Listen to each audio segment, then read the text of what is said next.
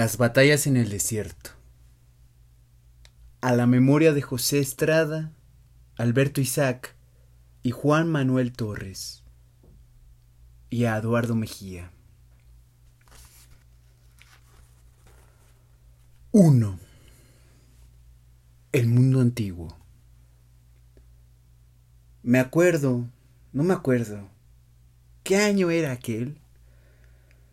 Ya había supermercados, pero no televisión. Radio tan solo.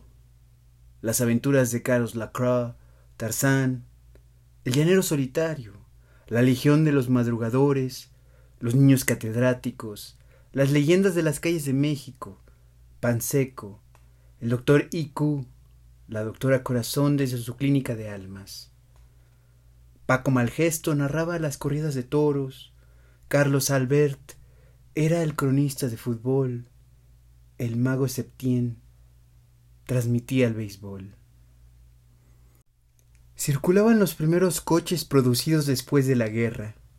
Packard, Cadillac, Buick, Chrysler, Mercury, Hudson, Pontiac, Dodge, Plymouth, De Soto. Íbamos a ver películas de Harold Flynn y Tyrone Power a matinés con una de episodios completa. La invasión de Mongo era mi predilecta. Estaban de moda Sin ti, La Rondalla, La Burrita, La Múcura, Amorcito Corazón. Volvía a sonar en todas partes un antiguo bolero puertorriqueño.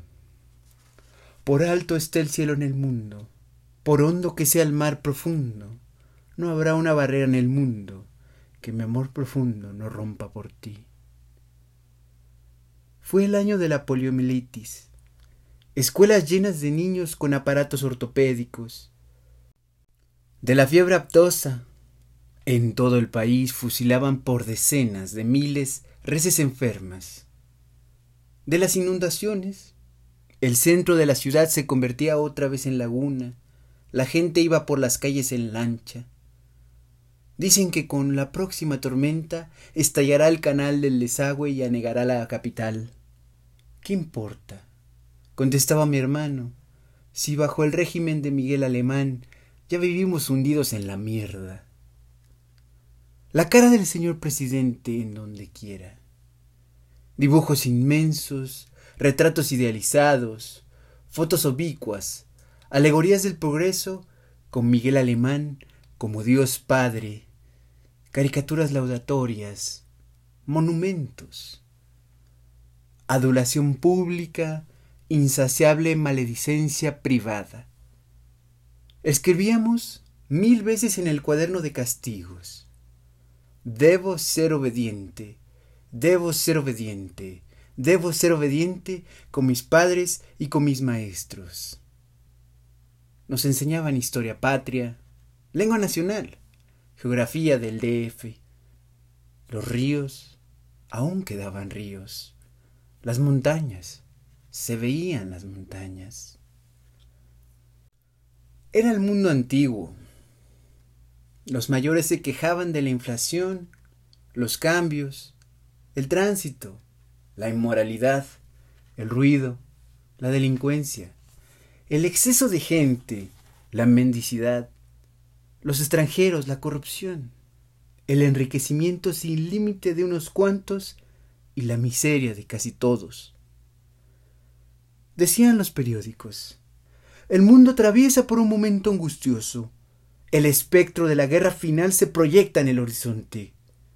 El símbolo sombrío de nuestro tiempo es el hongo atómico. Sin embargo, había esperanza. Nuestros libros de texto afirmaban, Visto en el mapa, México tiene forma de cornucopia o cuerno de la abundancia. Para el impensable año 2000 se auguraba, sin especificar cómo íbamos a lograrlo, un porvenir de plenitud y bienestar universales. Ciudades limpias, sin injusticia, sin pobres, sin violencia, sin congestiones, sin basura para cada familia una casa ultramoderna y aerodinámica. Palabras de la época. A nadie le faltaría nada. Las máquinas harían todo el trabajo. Calles repletas de árboles y fuentes, cruzadas por vehículos sin humo, ni estruendo, ni posibilidad de colisiones. El paraíso en la tierra. La utopía al fin conquistada. Mientras tanto nos modernizábamos, incorporábamos a nuestra habla términos que primero habían sonado como pochismos en las películas de Tintán y luego insensiblemente se mexicanizaban. Thank you. ¿Ok? What's the matter? Shut up. Sorry. One moment, please. Empezábamos a comer hamburguesas pies, donas, hot dogs, malteadas, ice cream, margarina, mantequilla de cacahuate. La Coca-Cola sepultaba las aguas frescas de Jamaica, chía, limón. Los pobres seguían tomando tepache. Nuestros padres se habituaban al highball, que en principio les supo a medicina. En mi casa está prohibido el tequila, le escuché decir a mi tío Julián. Yo nada más sirvo whisky a mis invitados. Hay que blanquear el gusto de los mexicanos.